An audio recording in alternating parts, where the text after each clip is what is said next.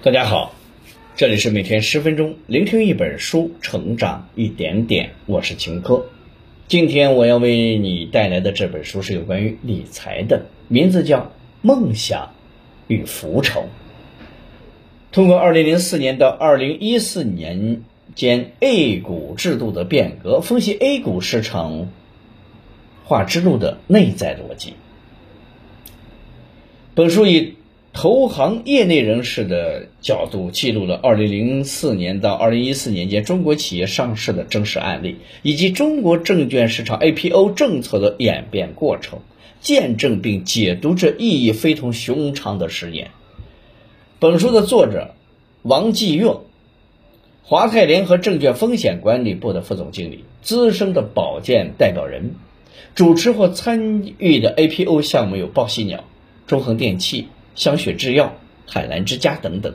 班尼，德邦证券国际业务部的总经理，曾在国内律所、投行、PE 工作，已在香港从事过跨境并购财务顾问的工作。目前在上海、香港两地从事跨境并购财务顾问和与证券公司相关的国际业务。财经专栏的作家，著作有畅销书《倾力投行》和《专注的力量》等等。这是这本书的两个作者，一个是王一月，一个是班尼。下面我会用大概十分钟左右的时间来为你讲述书中的精髓。如果聊股票，一般都会从一九九零年开始说，因为上证所和深交所都是在那一年成立并营业的，所以本书的标题就会让人感到有些疑惑。聊 A 股为啥要从二零零四年开始呢？又为什么要聊到二零一四年呢？这十年在 A 股市场上走过的三十年多中，到底有怎样的特殊性？只要你对 A 股市场稍有关注，那么接下来我所说的事儿就会让你明白这本书的目的性。近两年对 A 股市场来说最重要的大事件是什么？你可能会说是疫情爆发时暴跌和疫情得到控制后的反弹，但这只是最直观的短期结果。随着时间的流逝，会逐渐被人们忘却。真正的大事件是二零二零年新证券法的实施，以及随后创业板注册制改革落地和退市新规的出炉。所有人都明白，这是 A 股向市场化又迈进了一步。没有任何改革或制度会突然出现，注册制也是一样。注册制第一次被正式提上议程的时间是二零一三年。中共十八届三中全会会上通过了中共中央关于全面深化改革若干重大问题的决定，其中明确提出了推进股票发行注册制改革。之后，二零一四年的政府工作报告又一次提到了这个问题。听到这儿，你是不是也反应过来，本书为什么要从二零零四年说起了？没错，二零零四年正是 A 股 APU 保荐制实施的第一年。从二零零四年到二零一四年这十年，正是 A 股走向市场化最关键的时期。聊 A 股的过去可以从一九九零年开始，而聊 A 股的现在和未来却要从这十年开始，因为这是 A 股当下逻辑的起点。本书的两位作者都是在资本市场上身经百战的老将。王一月，现任华泰联合证券风险管理部的副总经理。刚才我们提到了保荐制。而王毅月就是一位资深的保荐代表人，他曾主持参与过很多 IPO 项目，有些公司可是非常有名气的，比如海澜之家、报喜鸟等等。另外一位作者班尼是德邦证券国际业务部的总经理，之前曾在国内律所、投行、PE 工作过。我们都知道，孤立的认知有时比一无所知更危险，因为孤立的认知会带来偏见。所以，如果说王一月是从 A 股内部去解析过往的历史，那班尼就是给本书赋予了相对客观的外部视角。两位作者总结了六十余家 A 股 APO 的案例，以编年体史书的形式呈现在我们的面前。接下来，我们就来说一说 A 股走向市场的过程为何总要在岔路上迂回前进。要解开这个谜题，需要分两个部分来做。梯进式的分析，首先，为什么政府干预从未退出过 A 股市场？其次，A 股市场化具有怎样的必然性和必要性？好，这就先来说一说政府为什么总要干预 A 股市场的运行。茶余饭后听人们聊起股市，你肯定会经常骂骂咧咧的听到他们在讲话，说 A 股市场黑幕重重，说捐感部门贪污腐败严重等等。虽然这些说法不免带着过多的阴谋论色彩，但也并非毫无根据可循。举个例子，二零零二年，证监会发审委的助理研究员王小石就曾在收受贿赂之后，帮助凤竹纺织上市。但其实这种事情并不多见，因为每当有问题发生，政府都会对游戏规则进行查缺补漏。当然，金融市场玩的就是无限博弈，戏弄的就是既有规则，所以无论政府怎么样防守，都不可能做到万无一失。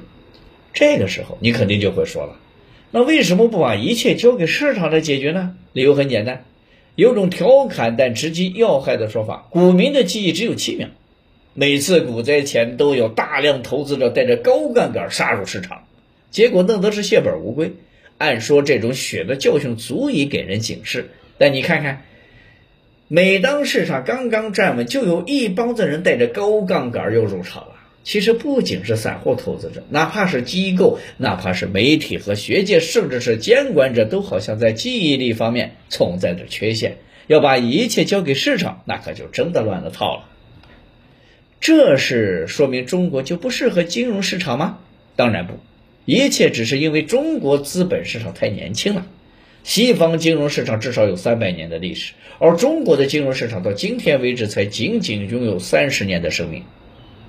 是不是想问，为啥不借鉴海外的经验呢？要知道，任何地区产生的经验都有其局限性，由于文化。历史和既有规则的差异，如果把西方的经验直接拿来用，很可能会水土不服，衍生出各种问题。虽然政府也在摸着石头过河，也没有成熟的监管经验，但毕竟政府的位置处于市场外部，所以在金融游戏的各个角色中，只有政府能做到尽量将风险控制到可承受的范围内。也就是说，并非政府不想放权，而是 A 股离不开政府的干预。我知道你对这话可能存在异议，所以第二个部分的内容，我们就来说一说 A 股市场化具有怎样的必然性和必要性。注册制其实是 A 股市场化之路的第二步。A 股市场在一九九零年刚建立时候采用的是审批制，这是什么意思呢？就是中央每年会给各省一定数量的上市额度，比如给辽宁一百块的额度。那辽宁就得按照一百块去选择企业，如果选定的企业体量过大，那就让这个企业分拆出一个适合额度的公司去上市。这个套路不需要懂行，不论内行外行都能看得出这个制度过于死板，所以审批制天生就注定早夭。一九九九年出台的证券法宣布了何种制的实行。在何种制时代，公司要按照证监会的标准提供。提交材料，证监会的作用是审查材料的真实性、准确性、完整性。这显然是向市场化试探性的走了一步，但这一步一走就是十几年，而且是分两小步来走的。何种制经历了通道制和保荐制两个过程。通道制是证监会给券商不同数量的上市通道，这其实跟审批制差不多，只不过把审批权下放给了券商。券商发行一家公司之后，才能再上报另一家。虽然通道制离市场化还隔着一座山，但相比审批制，显然是前进了一大步。而2004年开始实行的保荐制，就确实有些市场化的意味了。一个公司是否能上市，主要由保荐机构和保荐代表人来把关，同时，保荐机构和保荐代表人也要承担相应的责任。确保上市公司不会弄虚作假或者误导投资者，否则就要承担赔偿责任。而政府机构会在此过程中承担审查责任。